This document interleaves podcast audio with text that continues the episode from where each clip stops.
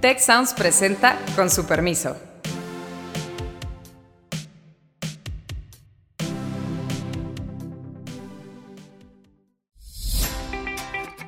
Con su permiso, le presentamos cápsulas de verano, con entrevistas a nuestros conductores.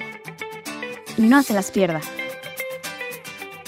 Con su permiso, soy Azucena Rojas y estoy aquí muy contenta en esta cápsula especial de verano, en donde vamos a conocer a nuestro conductor, que ya por mucho tiempo ha estado en Con su permiso, el doctor Carlos Elizondo.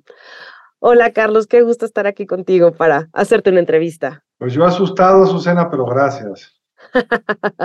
no, pues que ahora sí que diría, hace años eh, no me hubiera pensado eh, nunca a ver, estar contigo en un podcast, estar contigo dando clases. Em, yo la verdad te admiro mucho desde hace mucho tiempo atrás, cuando era estudiante de ciencia política. Y bueno, sabía, ¿no? Que estabas en el CIDE y después pues toda la trayectoria que has tenido. Pero antes de hablar de tu trayectoria, Carlos, a mí me intriga mucho y me gustaría saber cómo decidiste estudiar eh, relaciones internacionales en el Colegio de México. Eh, ¿Cómo fue el camino? Porque sé que entrar al Colegio de México no es fácil. Entonces, ¿cómo lo hiciste y cómo lo planeaste? El camino fue tortuoso y no lo planeé. Ah. Fue tortuoso porque no sabía qué quería en mi vida. Y la verdad, cuando uno sale de la prepa, para quienes estén en ese proceso, pues no es tan raro que uno sepa o no sepa qué es lo que quiere.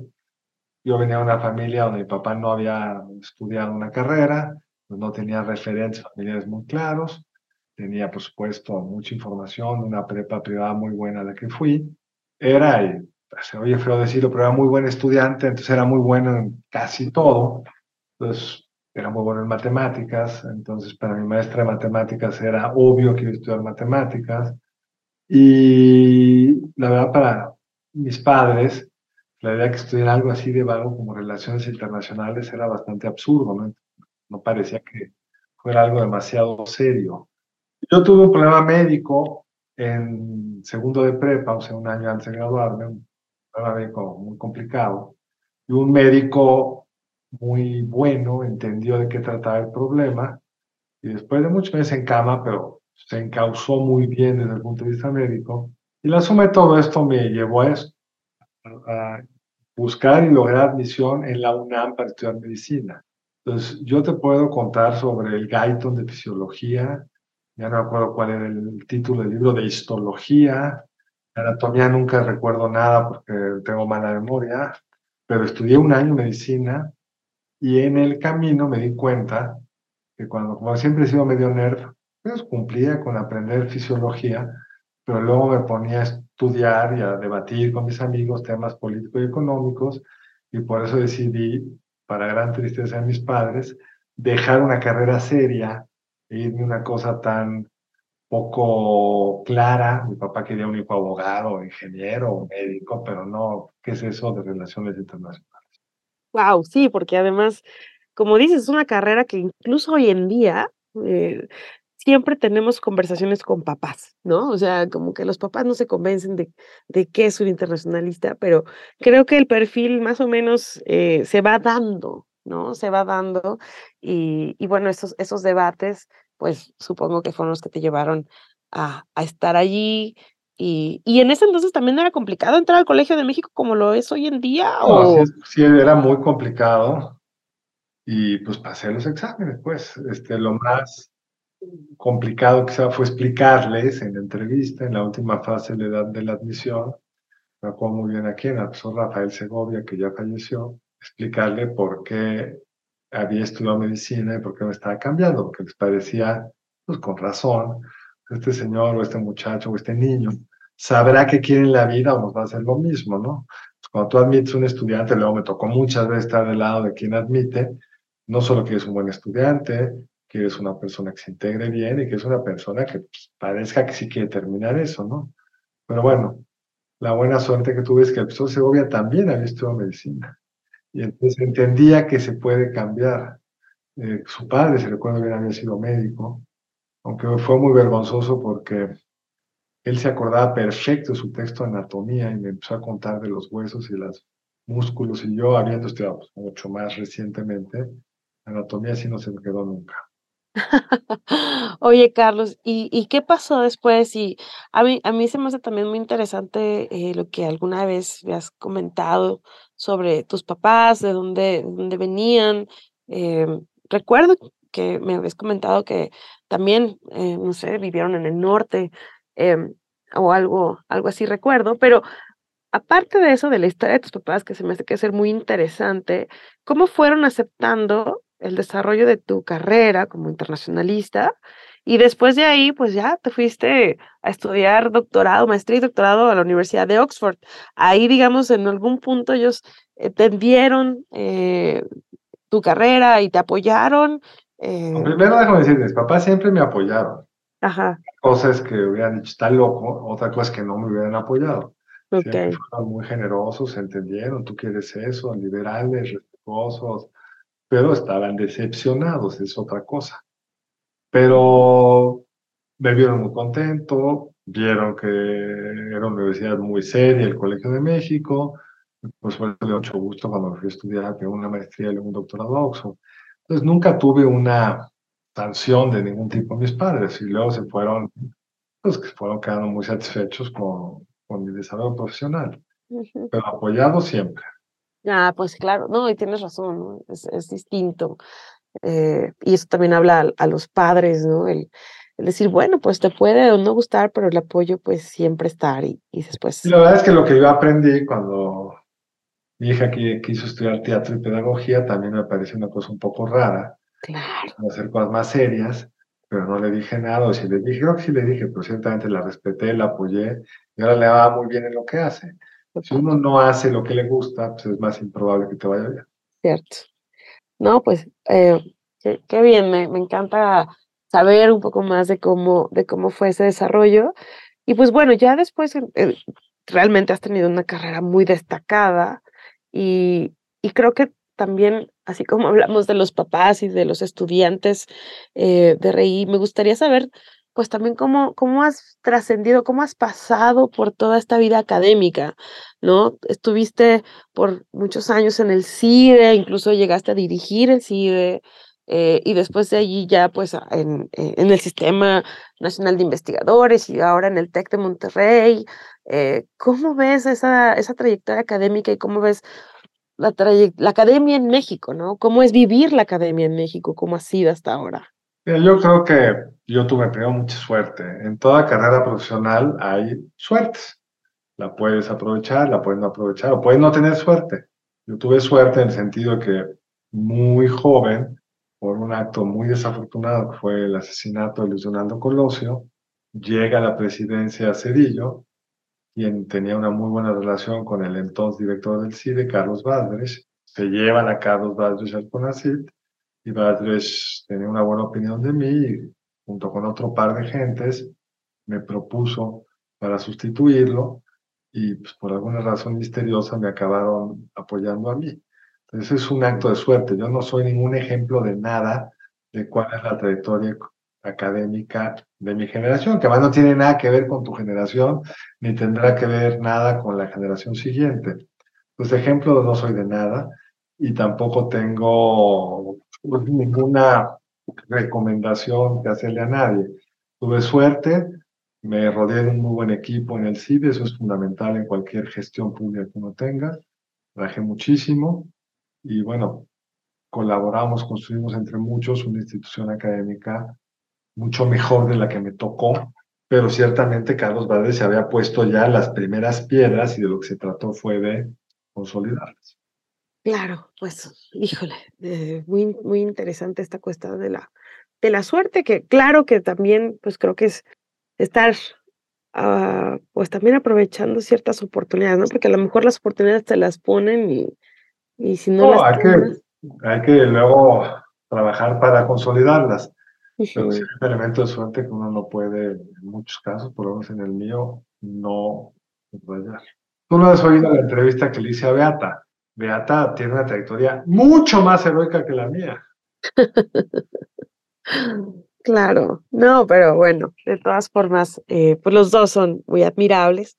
Y, y, a mí lo que también me gusta mucho de tu carrera como académico es el impacto que has tenido pues en la, eh, eh, en la escritura, por ejemplo, ¿no? De libros, eh, pues de estar publicando en los medios. Creo que nunca lo has dejado a partir de qué punto empezaste como no solamente a escribir pues los tradicionales papers y documentos de trabajo que hacen muchos de los académicos, sino a, dirigirte a un público más, más general, ¿no? Eso yo creo que también es algo que te, te caracteriza, este, al menos yo así lo veo, y, y me gustaría saber si en algún momento lo pensaste, lo planeaste o, o también se fue dando. Es un buen punto. Hay, algo de planeación en las vidas y mucho de azar. Yo siempre quise tener una voz en la opinión, pues él fue un gran lector de periódicos, grande, en el sentido que leía mucho. Y alguna vez se lo comenté a una profesora y esa profesora, su esposo, estaba a nombre de Miguel Alemán, dijo el presidente que luego fue gobernador de Veracruz, queriendo fortalecer las páginas editoriales de El Novedades.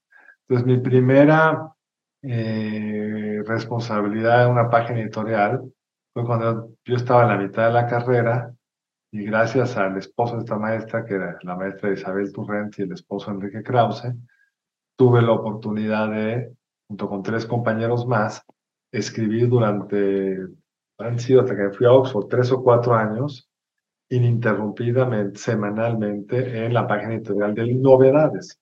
De los cuatro que nos ofrecieron eso, pues el único que llegó mucho rato fui yo. Luego se dedicaron a otras cosas. Suspendí esto mientras estuve en Oxford. Era absurdo querer continuar. Además que en ese momento me costaba más tiempo llevar el artículo a novedades que escribirlo, porque no había en ese entonces ni faxes. Había que llevar el artículo físicamente a las oficinas en la calle de Valderas que tenían Tenía que agarrar el metro, hacer transferencia, llegar. Lo entregaba el sábado y salía hasta el martes para todo un proceso ahí de captura del mismo. Ahora lo entrego el sábado en la noche y aparece el domingo. Entonces la tecnología ha cambiado. Entonces no era viable desde Oxford, menos con las responsabilidades de estudiante densas de esa universidad, poder hacer eso. Pero cuando regresé, traté de escribir, escribir esporádicamente, hasta que otra vez un golpe de suerte, coincidió la llegada del Reforma a México en el 93, con la idea de buscar a un grupo de escritores distintos, jóvenes, les gustó lo que había escrito y me invitaron, y desde entonces se ha escrito ininterrumpidamente, primero en Reforma, luego en Excelsior y de regreso a, otra vez en Reforma. Es decir, seguí escribiendo mientras fui embajador de México ante la ONU. Eso implica una, bueno, desde mi punto de vista, una gran disciplina. Eh, pero no sé tú cómo lo llevas, a lo mejor lo disfrutas tanto que... No, se requiere disciplina, a veces agotador. Hubo un tiempo cuando fui director del CIDE lo pasé a quincenal, porque no, era, no era mentalmente para mí posible hacer. Yo admiro a los que lo hacen diario, no sé cómo le hacen. No era para mí viable hacerlo semanalmente, pero ya que regresé de mi gestión ante la OCDE, pues en algún momento se volvió otra vez semanal. Y de, estas funciones que has tenido como tanto en la academia como directivo en el CIDE o, o en la OCDE como representante, ¿tú dirías que esta fue la que más te consumió, la que más eh, requirió como ese, eso, este tiempo de dedicación? No, el mayor tiempo que yo le he dedicado a una gestión fue la dirección del CIDE los primeros años, porque pues, era muy inexperto, estaba muy inseguro y me metí en todos los detalles para que nada saliera mal y o para minimizar el riesgo de que las cosas salieran mal y porque había que construir métodos, gente, todo. Entonces yo ahí le dediqué mucho, mucho, mucho tiempo, pero bueno, siempre he tenido un poco el vicio de tomarme muy en serio las cosas. En la OCDE también trabajé mucho, en fin, en general en todas he trabajado mucho y lo he disfrutado también, entonces no me quejo. No, pues eh, definitivamente eh, me imagino que, lo has disfrutado también. ¿Y, y cuáles serían ahora pues tus planes a futuro eh, en cuanto a, a, seguir escribiendo, seguir en la academia, obviamente? Em, como, ¿Cómo te ves en los siguientes años? Yo he escrito varios libros sobre, digamos, dilemas de la economía política mexicana. Escribí un primer libro sobre por qué no crecemos hace, ese debe haber sido en el 11 luego un libro sobre eh, la economía política de los impuestos, dos o tres años después, luego uno sobre desigualdad, por qué no somos un país más justo, eh, porque América Latina en general ha sido capaz de construir esto. Eso fue un poco antes del arranque del sexenio, el 17, y luego escribí hace poco, ya no tampoco en el 21, uno sobre pues, la primera mitad de este sexenio. Lo que estoy construyendo es un libro sobre qué viene después.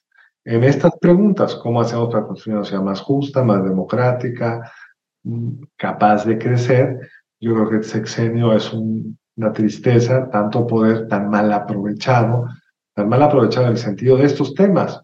Un presidente con poder podría ser un país más justo, un país que creciera más, un país con menos inseguridad y el presidente ha usado ese poder de una forma muy particular. Entonces me veo terminando eso.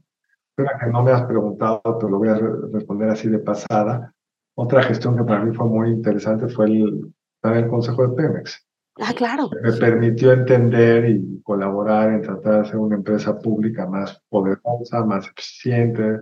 Y un consejero es un voto de 10. De, de, diez.